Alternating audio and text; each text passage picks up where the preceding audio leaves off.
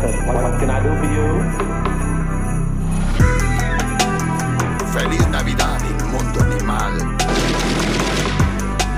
Y feliz Año Nuevo. Hola a todos, yo soy Belu. Yo soy Gaby. Bienvenidos al especial navideño de la muerte nos sienta bien.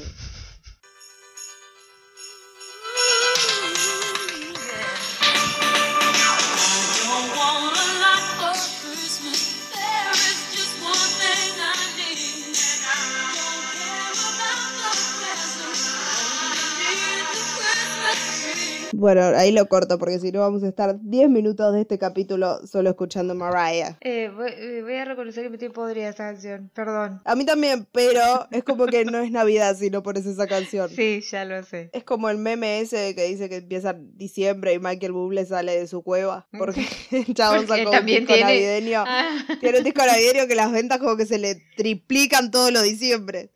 Pero no es que saca discos navideños todos los años, tiene ese. Y la gente lo escucha mucho. Y la gente lo escucha como Mariah, que no sé, para mí Mariah viene currando hace 20 años ya con esta Con la canción. misma canción. No, no recuerdo otra canción de Mariah Carey en este momento nueva. Pero bueno, como se habrán dado cuenta por nuestra nueva presentación de las fiestas, especial navideño, y porque ya se los dije. Esta semana tenemos el especial navideño de la muerte nos sienta bien. Y como no podía ser de otra manera, vamos a traerles crímenes de Navidad. Y sí. Porque ustedes qué esperaban, una historia feliz de un niño con Papá Noel? No, no, solo nos sirve si ese Papá Noel mata gente. Claro, no era un, niño que recibió el regalo que había pedido. No. Claro, esto no es el regalo prometido de Schwarzenegger. Ay, cómo detesto esa película. Perdón también, pero la detesto. Te vas. No, no, Abandono este podcast acá. El- El podcast ya llegó. Perdón. Colmé mi paciencia con vos. No, pero posta me hace muy mal, me, me genera mucha, eh, como tipo, sáquenme esta película. No, prefiero cualquier otra película navideña, pero es... Igual para mí no hay película navideña mejor en todo el mundo y no va a haber que Mi Pobre Angelito 2. Lo Sí, habrán notado en sí, esta sí, presentación, de hecho ya es de Mi Pobre Angelito 2. Pero nada, es la mejor película navideña del mundo. Yo siempre miro de Hol... ¿Es de Holidays? La de Cameron Díaz. Sí, Sí, es re amo linda. esa película, amo esa Es película. re linda. A mí Love Actually también me gusta. Tiene historias más polémicas, capaz en la actualidad, pero. N- Nunca la vi, nunca la vi. Gabriela, sos una máquina de decepcionarme. Bueno, la voy a ver este, este Holiday. Esta holidays, por favor, mira. Pero bueno, yo antes les dije que en este podcast no iba a aparecer Papá Noel, salvo que habláramos de un Papá Noel asesino. Y con eso te doy el pie para que puedas arrancar vos tu historia. ¿Te parece que arranquemos? Dale, arranquemos.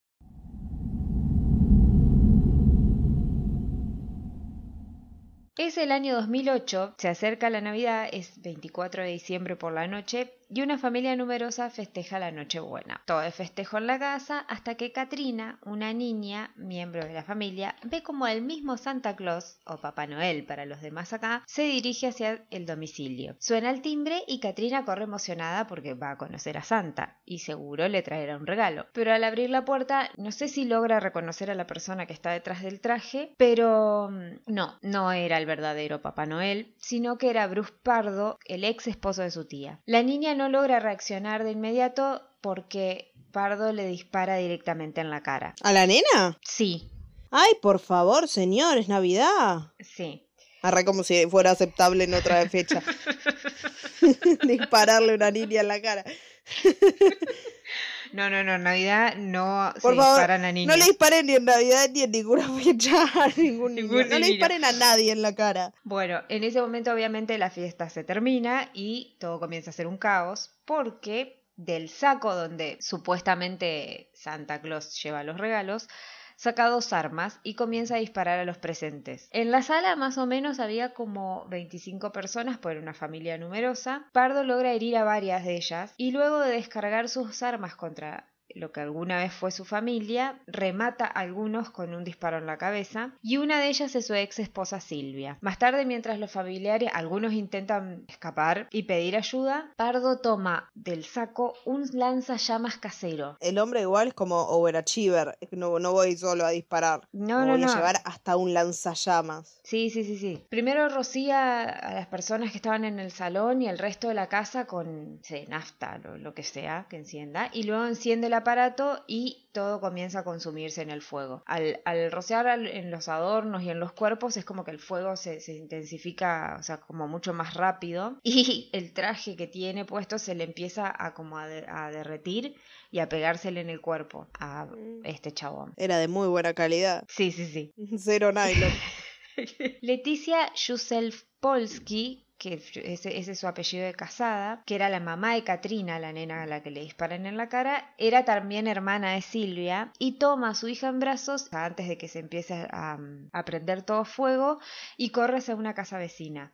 Ahí pide ayuda y llaman al 911. Dicen que durante el llamado la mujer grita que su familia está siendo asesinada y luego se escuchan los gritos desesperados de su hija detrás que tiene ¿Estaba una viva? en la cara. Sí, se ve que como que habrá sido tipo, ¿viste esos Una disparos mejilla, que sí. tal vez te rozan algo sí. Entonces como que estaba viva. Ah, yo ya me la imaginaba en mi cabeza, tipo, la cara estallada. No, no, no, me suena como que tal vez le tiró, y, pero Claro. no fue una herida muy, muy grave. Igual ya una herida en la cabeza ya es, ya es feo, ¿no? Bueno, ¿quién es est- este Papá Noel asesino? ¿Quién es Bruce Pardo? Bruce Jeffrey Pardo nació el 23 de marzo de 1963 y durante su educación había heredado de su padre la- una habilidad por las matemáticas. El padre era ingeniero. Así que una vez graduado ingresa en la uni- universidad para estudiar ciencias de la computación. Los profesores lo recordaban como un estudiante brillante, aunque con una necesidad como bastante grande de llamar la atención todo el tiempo. Una vez que termina la universidad comienza a trabajar como ingeniero de software en el Jet Propulsion, no sé si se dice así, Laboratory, centro que construye naves espaciales no tripuladas para la NASA. Aunque en realidad el chabón lo que hacía era piratear el sistema del lugar donde estaba trabajando en vez de hacer lo que tenía que hacer, ¿no? Pero bueno. Mientras trabajaba ahí, comenzó a salir con Delia, que era una compañera de trabajo. Estuvieron un tiempo juntos y hasta se comprometieron. La, boda estaba planificada para un 17 de junio del 1989 en la misión de San Fernando. Habían invitado casi 250 personas, pero cuando llegó el día de la boda, Bruce jamás apareció. En lugar de presentarse a la boda, sacó 3 mil dólares de la cuenta de quien iba a ser su esposa, que además era todo lo que la joven tenía en su cuenta, y se fue de vacaciones a la playa. o sea, Sí, o sea, bueno, se relajó, se quiso tomar unas vacaciones relajantes. Sí, más tarde la exnovia, o sea, ella diría que cuando lo vieron, tipo, se lo veía muy bien y muy, bron- muy bronceado, o sea, cero culpa por haberla dejado plantada, ¿no? Luego, No, él había estado fabuloso en la playa. luego de, de- de- de la acción que tuvo, como que sus amigos igual seguían viéndolo y que lo describían y como, básicamente como que lo justificaban como, ay, es un niño grande, es medio tonto, es... o sea, no, señores, es un pelotudo, es Sí. mala persona. Decían que aunque sea, fuera muy inteligente, como que no tenía mucho sentido común y no. Dejemos de justificar a los imbéciles solo porque son imbéciles. Eso de niño grande me basta. No, no, sos, o sea, si ya cuando pasaste los 20 años y seguís siendo un niño grande, no sos un niño grande, sos un pelotudo. Gracias. Eh, bueno, años más tarde conoce a Elena Lucano, que tenía un hijo de 13 años que se llamaba Matthew, en Howland Hills. Todo estaba bien entre ellos hasta que un año nuevo de 2001 el niño se cae en una pileta de natación. En ese momento Bruce estaba viendo la televisión y obviamente no acudió a su ayuda. O sí, pero tarde. Y Matthew sufrió una lesión cerebral y quedó parapléjico, porque tal vez no sabía nadar y bueno, y, y quedó ahí como ahogándose. Claro, niños y piletas, hay que tener cuidado. Tiempo después, obviamente, la pareja de Elena y Bruce termina porque supongo que le deben haber echado la culpa a él por no ayudar. Que sí, está bien. Y Porque, porque sí, normalmente igual si tenés un niño a tu cuidado, Por eso. para que lo cuides. Y sí, así que bueno, unos pocos años después, Bruce conoce a Silvia Orsa y ella en ese momento tenía 40 años y tenía tres hijos. Él pensó que en esta familia podía tener como una estabilidad emocional que no pudo tener con sus anteriores parejas. O sea, no las pudo tener con sus anteriores parejas porque la, o sea, era un pelotudo. por eso, o sea, no, no por otra No lo cosa. tuvo por culpa de él, no por culpa de sus ex. Sí, pero bueno, se casaron un 29 de enero de 2006. Todo estaba bien, compraron una casa, un perro, eran una familia lo que se dice tipo. Todo iba sobre ruedas para Bruce y Silvia Prado en este momento. Eso fue lo que me confundió porque acá había como mucho apellido diferente y era la familia. Y claro, allá, viste, una vez que te casás, a veces usás el apellido de tu esposo. Y de hecho a veces se divorcian y siguen usando el apellido casado si tienen hijos, ponele. Sí, ponele, eh, ella, eh, su apellido me figuraba al principio como Orsa y se ve que ese apellido también era tal vez de otra de otro matrimonio que no Puede sé si también usan todos después pero bueno es algo extraño pero no importan los apellidos en este caso solo importa lo Le que diremos él hizo. Bruce y Silvia. Sí. Al poco tiempo de, de estar casados, eh, Bruce se volvió como frío, distante y era bastante amarrete. O sea, siempre todas las discusiones que ellos tenían eran por, por plata, por dinero, y cada vez eran más seguidas y él se ponía cada vez más insoportable. Hasta que en marzo de 2008, Silvia ya como harta de, de todas estas discusiones, se decide separar y al mes le pide el divorcio. Bruce no se tomó nada bien la noticia y menos cuando el juez decretó que eh, a su mujer le pasase una pensión de manutención mensual y ahí fue cuando comenzó a elaborar este macabro plan. El abogado, sin embargo, dice que Pardo no se mostró molesto durante la firma del divorcio, que era un hombre agra- agradable, pero en realidad lo que estaba haciendo Pardo era intentar como mantener apariencias, porque ya estaba planeando todo lo que iba a hacer luego. Claro. Aunque ante su familia y sus amigos se mostraba como deprimido y preocupado por, por lo que le había pasado a su matrimonio, él ya planeaba su venganza contra Silvia, porque durante ese verano y ya entrado el otoño, Bruce se dedicó a reunir un gran arsenal de armas en secreto, a fabricar un lanzallamas casero y a planear su huida a Canadá. Pero quería que el plan sea perfecto, así que se comunicó con una vecina que era modista y le encargó un, traje de Santa Claus para Navidad. El traje debía tener como un espacio extra, ya que supuestamente era para una fiesta infantil. Me gusta que tipo fue una modista a, com- a que sí, le arme el traje, no se fue como a un local de disfraces y se compró uno pedorrón ahí. Claro, pues me suena que él creo que en el saco tenía las armas, pero en el traje como que tenía todo lo de la, no sé, gasolina o lo que sea que ella usaba Ah, para ser, rociar sí. y el lanzallamas, entonces como que necesitaba Lo tenía todo como- pensado. Sí. Mientras planeaba la, la masacre, él pierde su trabajo y entonces le deja de pasar la manutención a Silvia. Y como que todo el, ba- el barrio comentaba esto de que, ay, se separaron y él ahora no tiene trabajo y no sé qué, pero él como que mucha bola no les daba porque él ya estaba concentrado en la venganza. Estaba decidido y enfocado en matar a toda la familia. Una semana antes de Navidad, el ex matrimonio se presentó ante el juez para dar por concluido el divorcio. En la resolución se dice que se produjo por diferencias irreconciliables y acordaron que Bruce le pagaría a Silvia 10 mil dólares y que ella se quedaría con el perro y el anillo de diamantes de compromiso.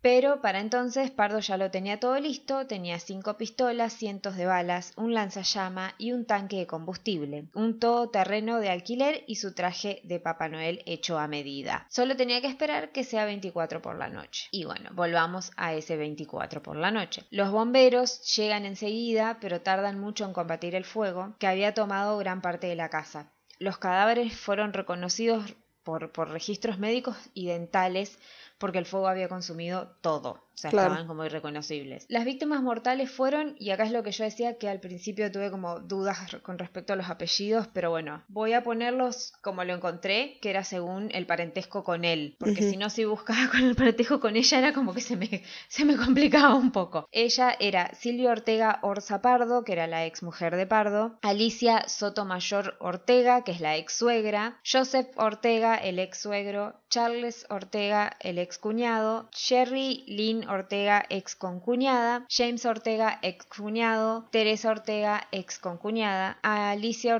eh, Ortega Ortiz, ex cuñada, y Michael André Ortiz, que era el hijo de, Ali- de Alicia. ¿Cuántos cuñados tenía? Sí, me suena que ella tenía dos, dos, tres hermanos y una hermana y otra que también, que es, que es la que escapa con la nenita. Era como una familia bastante grande.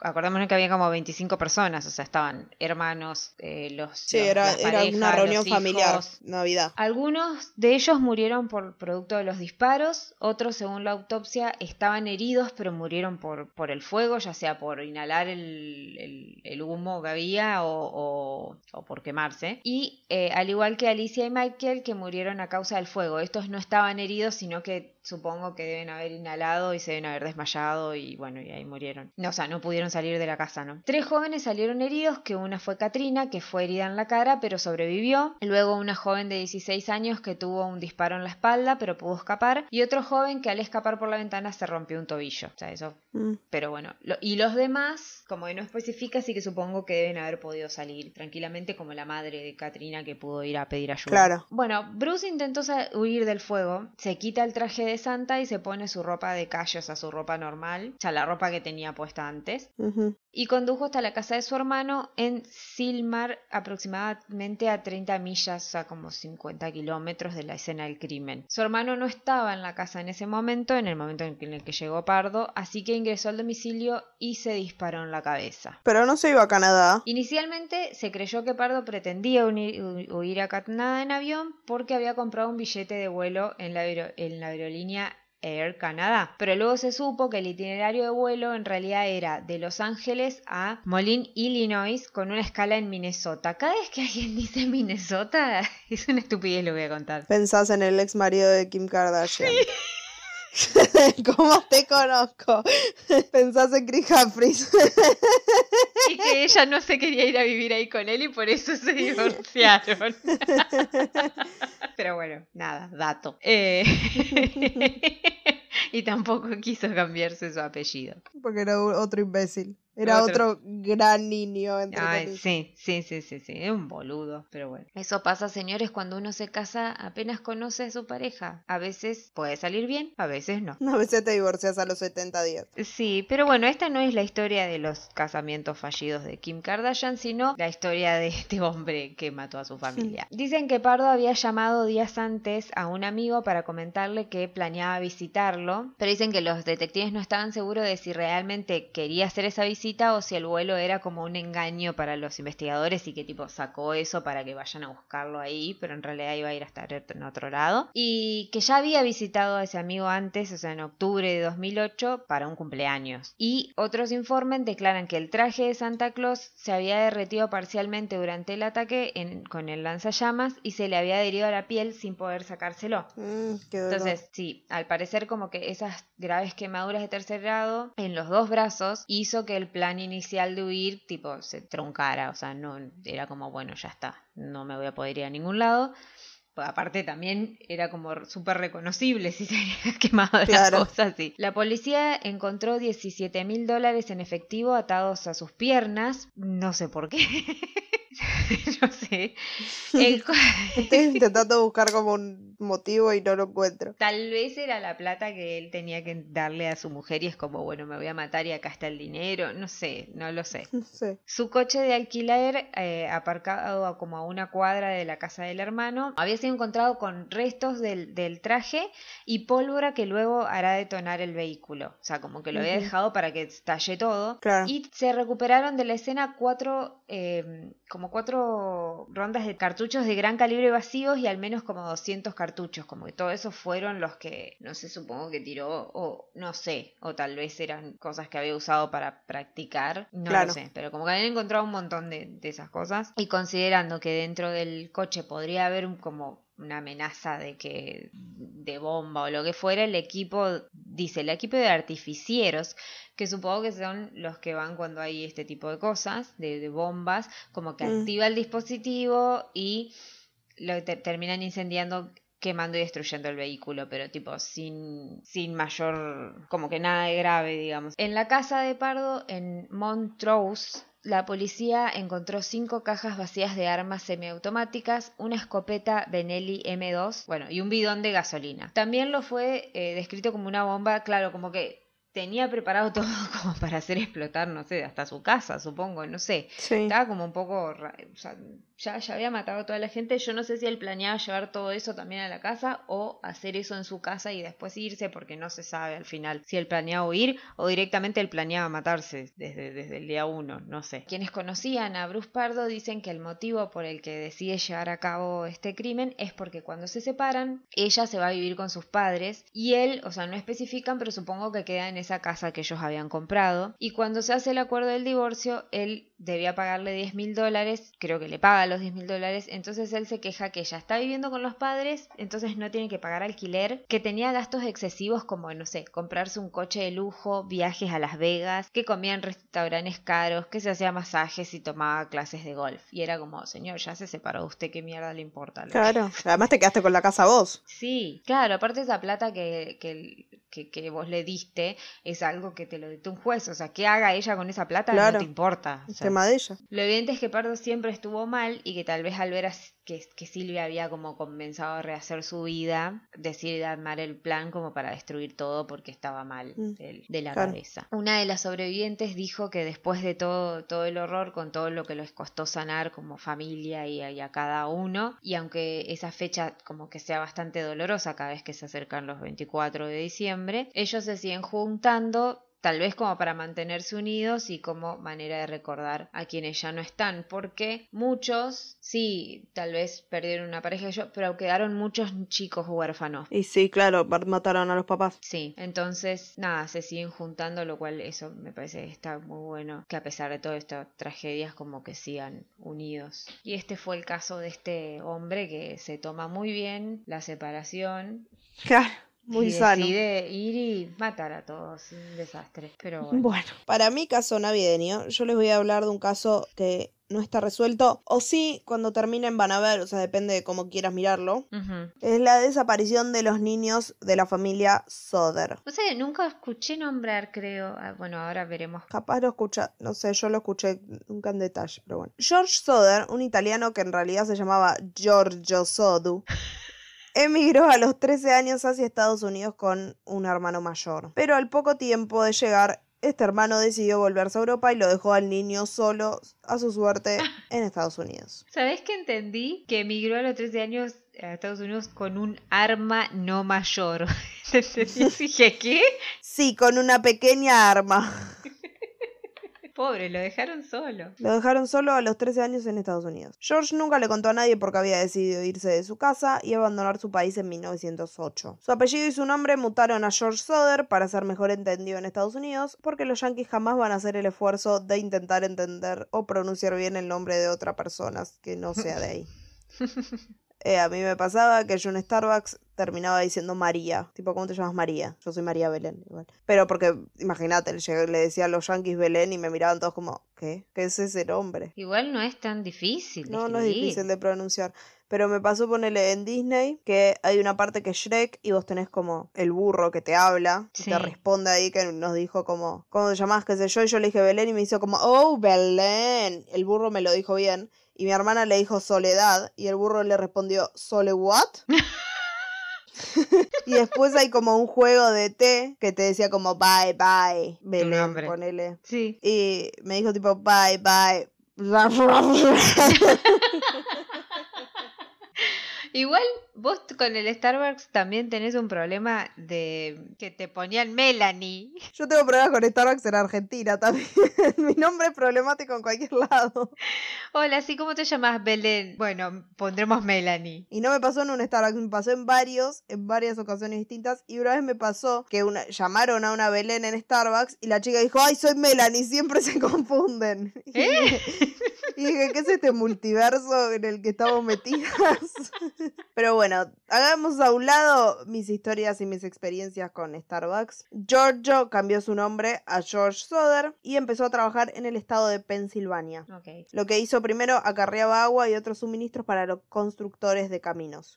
Años después consiguió un, un empleo como conductor de camiones en Smithers, en el estado de West Virginia. Era un hombre tan trabajador y obstinado que todo lo que se proponía lo hacía. Entonces, de muy joven ya empezó a tener su propia compañía de camiones y le fue muy bien. Por otro lado, Jenny Cipriani era la hija de una encargada de un negocio en Smithers. Sus padres también eran inmigrantes italianos y habían llegado a los Estados Unidos cuando ella tenía tres años. Al poco tiempo de conocer a George, se enamoran, se casan y se instalaron cerca de Fayetteville, en donde había una gran colectividad italiana. Para la década del 20 ya se habían convertido en una familia respetada de la clase media local. George tenía fuertes opiniones y las expresaba sin problemas. Era un ardiente antifascista que se oponía a Mussolini. Y esto como que le trajo también varios problemas porque no todos sus compatriotas barra vecinos pensaban igual que él. Mm. y sus convicciones lo llevaron a pelear con frecuencia con quienes lo apoyaban a Mussolini. Los Soder tuvieron 11 hijos. John, Joseph, que no va a aparecer en la historia de ahora en más porque estaba en la guerra como Mambrú, Marianne, George Jr., Maurice, Martha, Louis, Jenny, Betty y Silvia. Ok. Más adelante, después de la tragedia, tendrían a Robert, que es el último niño. Pero el hecho que desencadenó todo sucedió en la Nochebuena de 1945. Marion, la mayor de las mujeres, a Marion le decían a Merian, era como el que el apodo de Merian era Marion.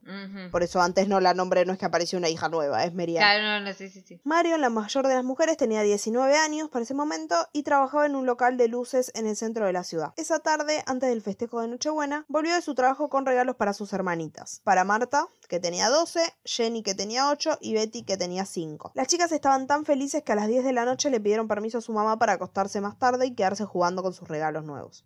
Su deseo fue concedido y mientras tanto Maurice de 14 y Louis de 9 aprovecharon para terminar unas cosas que les había encargado su papá. Fueron a encerrar las vacas en el corral y alimentaron a las gallinas. Les divertía mucho realizar las tareas que comúnmente hacían los más grandes, seguramente por eso, porque normalmente las hacían los más grandes. Pero ese día George padre, John que tenía 23 y George, George Jr. que tenía 16 habían estado trabajando desde muy temprano y estaban muertos de cansancio, entonces llegaron y medio que se fueron a dormir.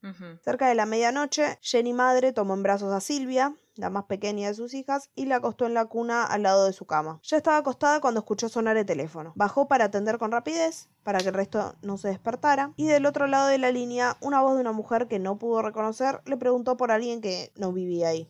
Jenny le respondió, marcaste un número equivocado, y colgó. Se dio cuenta que todas las luces de la planta baja estaban encendidas y que las cortinas no estaban cerradas. Pero también notó que Marion se había quedado dormida en el sillón del living y supuso que, nada, Se había en- olvidado. normalmente cerraba y apagaba todo el último en subir y como ella se quedó dormida en el sillón, dijo, bueno, se le pasó, no es que... Sí. Así que nada, cerró las cortinas, apagó las luces y volvió a su dormitorio, dejó a la hija durmiendo en el sillón porque ya está, no le iba a despertar. Y un rato después, a la una de la madrugada, Jenny se despertó sobresaltada. Había escuchado como si alguien hubiera golpeado fuerte contra el techo de la casa y como si algo hubiera rodado después.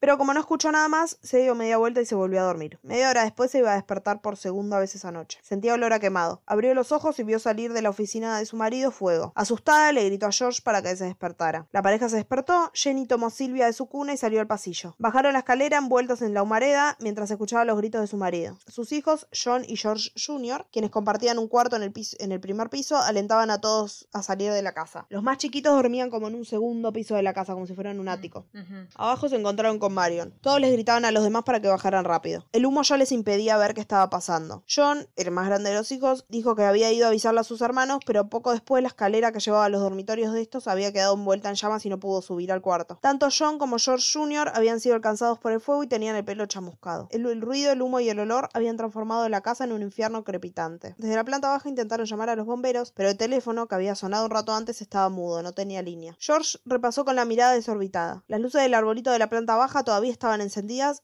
y los más chicos no estaban abajo. Marion corrió hasta la casa de un vecino para pedir ayuda y un teléfono. George, desesperado porque no podía subir por la escalera de adentro de la casa porque estaba cubierta en fuego, salió y se trepó por la pared lateral de la casa y llegó a una de las ventanas. Logró, eh, logró romper uno de los vidrios y se cortó un brazo. Mm. Pedía gritos la escalera, necesitaba apoyarse en algo. Uno de sus hijos mayores corrió a buscarla, pero no la encontró en donde normalmente la tenían guardada. George bajó y fue a buscar al galpón uno de los camiones de transporte de carbón que tenían. Se acercó manejando las ventanillas del altillo para rescatar a los más chiquitos, pero increíblemente ninguno de los dos camiones la arrancó. Él no entendía por qué, porque los habían usado el día anterior y andaban perfectamente. Entonces quiso usar el agua que tenía en los barriles para intentar aplacar el incendio, pero el frío extremo de esa época había congelado el agua que había dentro de ellos. Nada No, les estaba saliendo bien. No, no, no. Sí, una serie de eventos desafortunados. Sí. Un conductor que pasaba por un camino cercano a la granja vio el fuego y se dirigió a una taberna para intentar llamar a los bomberos. Tampoco tuvo suerte. Nadie respondía porque la gente de la taberna evidentemente estaba festejando Navidad con sus familias Sí. o durmiendo en sus casas. Los seis integrantes de la familia que estaban vivos, padres y cuatro hermanos, no sabían qué más podían hacer, solo se podían quedar mirando el fuego. En menos de una hora, la casa se convirtió en restos negros de mampostería y cenizas que se remolinaban con el viento helado sobre pequeñas brasas. Debido a la escasez de recursos por la Segunda Guerra Mundial, acordemos 1945 estábamos en este momento, los bomberos del lugar no estaban preparados para una tragedia de tal magnitud. Esa noche nunca pudieron ser contactados y recién aparecieron por el lugar a la mañana siguiente. O sea, todo mal. Fuego se apagó solo, básicamente. Claro. El jefe de bomberos, FJ Morris, ni siquiera sabía manejar el camión cisterna. Tuvo que esperar a que llegara uno de los bomberos que sí sabía manejarlo para dirigirse al lugar del siniestro. Entre los escombros buscaron los cuerpos de Marta, Jenny, Betty, Maurice y Louis, los cinco niños que faltaban. Pero nunca hallaron nada. Nada de nada. Ni siquiera un hueso. Mm, Uno de los bomberos era el hermano de Jenny Soder, la madre de la familia, y tuvo que enfrentar el peso de decirle que no estaban los restos de sus sobrinos en ningún lado. El jefe de los bomberos, Morris, fue con él a darle la noticia. A los padres les sembró con sus palabras una duda. Si esos chicos estaban realmente en la casa debería haber quedado algo de sus cuerpos, de alguno al menos. Claro. Y acá es que arranca la parte confusa de la historia. De acuerdo a otra fuente, los bomberos sí habían encontrado algo, pequeños fragmentos y algún órgano interno de un cuerpo. Pero ¿por qué no dijeron nada? Creían que era para evitarles a esos padres más dolor. O quizás sí se los dijeron, pero los padres estaban como tan metidos en del trauma de lo que acababan de vivir que no les prestaron atención. Uno de los primeros testimonios que apareció en la policía fue el de John, el hermano mayor. Declaró que él mismo había subido al ático del segundo piso donde dormían sus hermanos y no había podido despertarlos. Algo que después corrigió en otra declaración donde aseguró que solo los había llamado desde la escalera del primer piso, como que había gritado para, para arriba. El 30 de diciembre les dieron los cinco certificados de defunción a pesar de que no había cuerpos. La causa, sofocación por el incendio. El 2 de enero de 1946 tuvieron los funerales. Los hermanos sobrevivientes fueron a la ceremonia, pero George y Jenny no. Estaban destruidos y no podían salir de su casa. O donde sea que estuvieran viviendo en ese momento.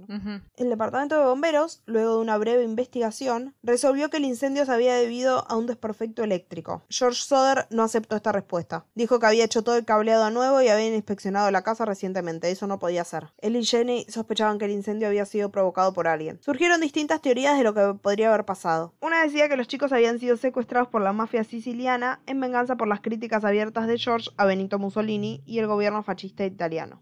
Era cierto que la relación de George con los otros italianos de la zona era como bastante tensa, por esto que les conté antes. También se llevó a pensar que los chicos podían haber sido víctimas de una red de trata, o por qué no, que fuera obra del crimen organizado que solía controlar el sistema de transportes de carbón en esa parte del país. Todo era posible. Y desde el lado de la familia Soder preferían pensar que los nenes estaban vivos y que estaban, no sé, secuestrados en algún lado. Sí. En esos días, George recordó que en octubre de 1945 lo había visitado un vendedor de seguros. Él rechazó su propuesta de póliza y el hombre le dijo, cuidado, su casa podría prenderse fuego y sus hijos podrían ser destruidos. ¿Quién dice eso, señor, por no vender la póliza? Y agregó que todo eso también podía pasar por sus sucios comentarios acerca de Mussolini. Oh. La gente y la política siendo infumable desde tiempos ancestrales.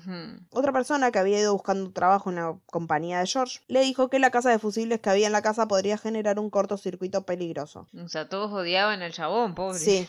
George igual con esto como que se asustó y ahí fue que encargó todo el hacer todo el cableado nuevo antes de las fiestas. Además, la duda de él era que si era un problema eléctrico, ¿por qué las luces del árbol de Navidad seguían, seguían encendidas cuando ellos bajaron la escalera? Claro. También por qué la escalera que siempre estaba al lado de la casa fue encontrada en un terraplén a 23 metros. Claro, fue como que planearon todo para tipo se prenda foto y no puedan llegar a donde querían Tal llegar. cual, tal cual. ¿Por qué no andaba el teléfono si el cable, según el empleado de la telefónica, no estaba quemado, sino que parecía cortado a propósito por alguien que tenía que haber trepado más de 4 metros para hacerlo? Todo era raro. Igual, algunas de estas dudas fueron resueltas. Un tiempo después, un hombre que había sido sorprendido por unos vecinos robando piedra de la propiedad de los Soder en las horas cercanas al incendio fue arrestado. El tipo confesó el robo y les admitió que además él había sido el que había cortado la línea telefónica pensando que era el cable de la electricidad Mm, pero aseguró que no tenía nada que ver con el fuego. Sin embargo, la ficha del arresto y la identificación de esta persona jamás aparecieron. mm, Jenny, la madre, no podía aceptar que no hubiera quedado ni siquiera los esqueletos de sus hijos. Se puso a buscar casos similares, de una intensidad de fuego y duración parecida, y encontró que los resultados eran muy distintos,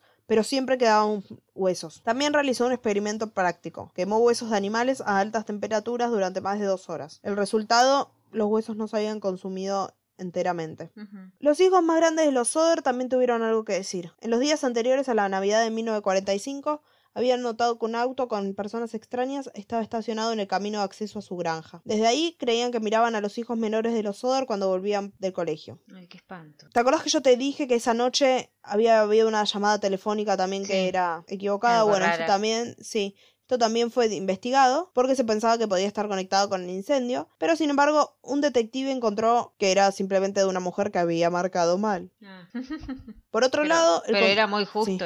Sí. en todo se dio. Por otro lado, el conductor de un colectivo que pasó esa noche por la zona sostuvo haber visto a varias personas tirando bolas de fuego hacia la casa. Mm. Esa podría ser la causa del ruido rodante que sintió Jenny sobre el techo antes del incendio. Y de hecho, una vez derretida la nieve del invierno, entre los arbustos la pequeña Silvia encontró una bola verde oscura que pareciera ser como una especie de granada casera. Sí. Los Oder le reclamaron a los investigadores. Esa era la evidencia de que, como ellos creían, el fuego había comenzado en el techo y no en los cables como les habían dicho los bomberos.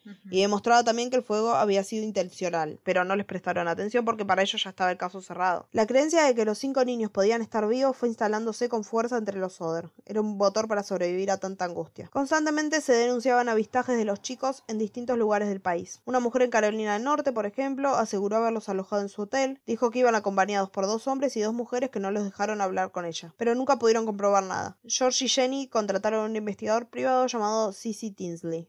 Este detective descubrió que el vendedor de seguros que había amenazado a George un año antes había participado del jurado que declaró que el incendio había sido un accidente. También supieron algo perturbador. El bombero de jefe, Morris, que les había dicho que no habían hallado nada, ningún resto humano en el lugar del siniestro, había encontrado un corazón Mm. que había sido enterrado en secreto. Morris se lo había confesado a un pastor local, quien a su vez se lo había dicho a George. George y Tinsley, el detective, fueron a enfrentar a Morris, y este les dijo que así era, y les mostró dónde había enterrado la caja metálica. La encontraron y llevaron su contenido a un experto que les dijo algo increíble. No era un corazón, era un hígado, y que ese hígado jamás había estado expuesto al fuego. Entonces, ¿qué onda? ¿Qué estaba ocurriendo? Se terminó diciendo como que esa caja había sido colocada para calmar la angustia de los Soder y como que es- ellos, tipo, sí, mira, acá tenés una prueba de que eres cuerpo. Sí. Y era, no sé, el hígado de una vaca, boludo. Y nada, terminar de una vez por todas con la investigación y cerrar el caso. Medio un loco, porque ¿quién va y, tipo, entierra un corazón en vez de decirle de última a la familia, che, mirá, acá hay un resto? Claro. y esperás que el pastor vaya y se lo diga. Un día George vio en una revista a una bailarina clásica en Nueva York que era muy parecida a Betty, su hija desaparecida. No lo pensó un segundo y se puso al volante de su auto. Manejó sin parar hasta la ciudad. Quiso verla, pero en el lugar no lo dejaron entrar y los padres de la joven le, prohibieron contactarse con ella. La angustia los estaba volviendo locos. George fue con el FBI y les pidió, por medio de varios escritos, que investigaran el secuestro de Betty. Sus cartas fueron respondidas por el director del FBI, J.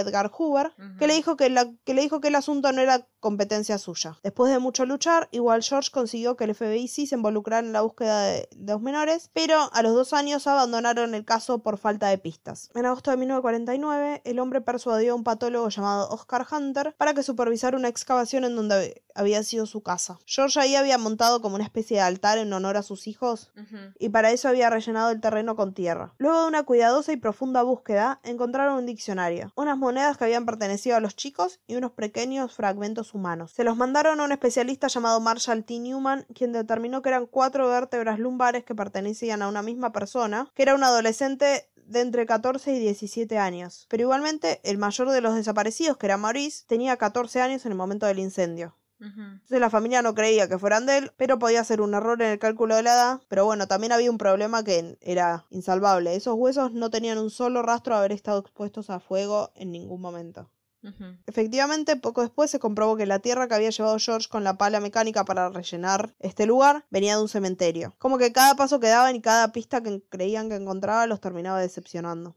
Sí. Llegado los años 50, los Soder instalaron un enorme cartel en la ruta interestatal 16 con las fotos de sus cinco hijos desaparecidos en el incendio. Ofrecieron también una buena recompensa para la época, 10 mil dólares, para quien aportara datos que, permitieran cerrar el caso. Hoy esa suma equivaldría más o menos a 146 mil dólares actuales. Nunca jamás consiguieron ninguna pista que los ayudara. Los Soder jamás reconstruyeron su casa. Instalaron en el terreno un cartel enorme, como esta especie de altar que les dije, muchas flores, y estaban convencidos que los chicos no estaban muertos. George se dedicó a seguir todas las pistas posibles. Me hace acordar al papá de María Cash, este hombre, que tipo fue persiguiendo pistas hasta que se murió. Viajó a St. Louis para ver si una joven que estaba en un convento era Marta, a Texas para hablar con el dueño de un bar que escuchó a dos personas hablar de un incendio intencional en Navidad en West Virginia, a la Florida para visitar un pariente de Jenny que tenía hijos demasiado parecidos a los suyos. Mm. En 1967 se dirigió a Houston para investigar a una mujer que le había escrito a la familia diciendo que Louis Soder después de beber demasiado, le había revelado su verdadera identidad. Ella creía que él y Maurice estaban viviendo juntos en Texas. La policía buscó y encontró a los jóvenes quienes negaron ser los hijos de los Soder. Ese mismo año llegó otra carta dirigida a Jenny, la madre. Tenía un sello del correo de Kentucky. Dentro del sobre había una foto en blanco y negro de un hombre de unos 30 años. Parecía Louis de adulto. Detrás tenía un texto críptico que decía textualmente Louis Soder, I love Brother Frankie y unos números raros. Solo el nombre dibujado alcanzó para despertar las esperanzas de los Soder. El joven era muy parecido a lo que recordaban de su hijo de nueve años. Contrataron otro detective privado que viajó para investigar,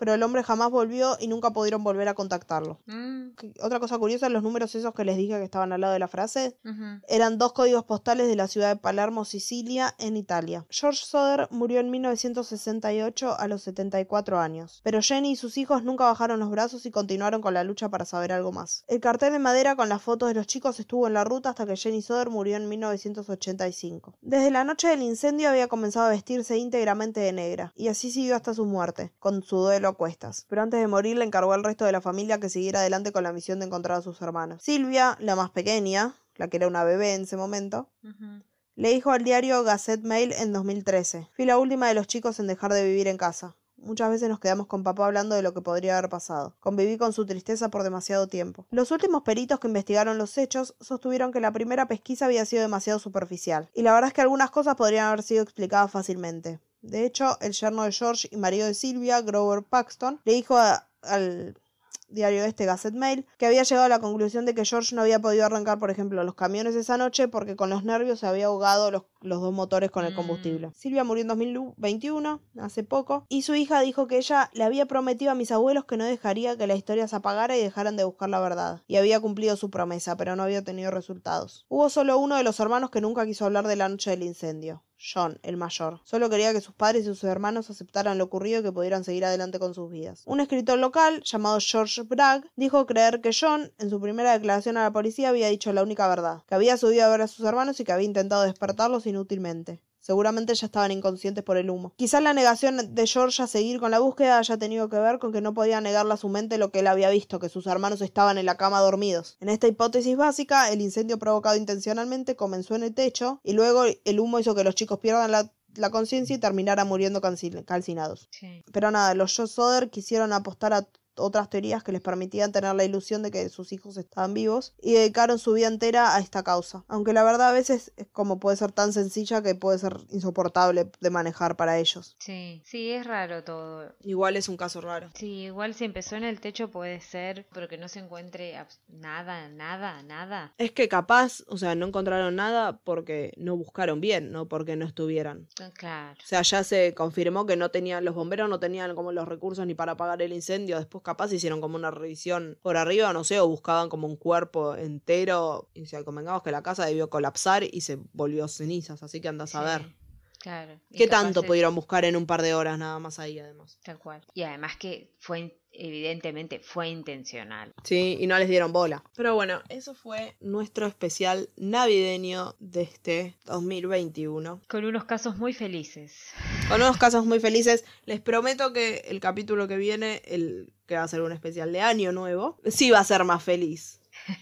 Va a ser más gracioso al menos, no va a ser tan bajo. Y bueno, este capítulo ha llegado a su fin. Como les digo, todas las semanas acá voy a darle play a mi disquito. Pueden encontrarnos en todas las plataformas en las que se puedan escuchar podcast. Estamos en Spotify, en Google Podcast, en Apple Podcast. Estamos también en YouTube. Pueden encontrarnos como La Muerte nos sienta bien podcast. Y pasar, suscribirse a nuestro canal, darle like, activar la campanita para que les lleguen notificaciones y todas esas cosas. Y si tienen ganas de ver fotos relacionadas a cada capítulo y a cada caso que nosotras contamos, las subimos en donde, Gaby. La subimos en Instagram, en arroba la muerte nos sienta bien. Y también si nos quieren dejar algún comentario, algún mensaje, es lo mismo, lo pueden hacer en la muerte nos sienta bien arroba gmail.com. Si quieren pedir algún caso. Sí, tenemos en la lista ya uno que nos han pedido Sí, ayer.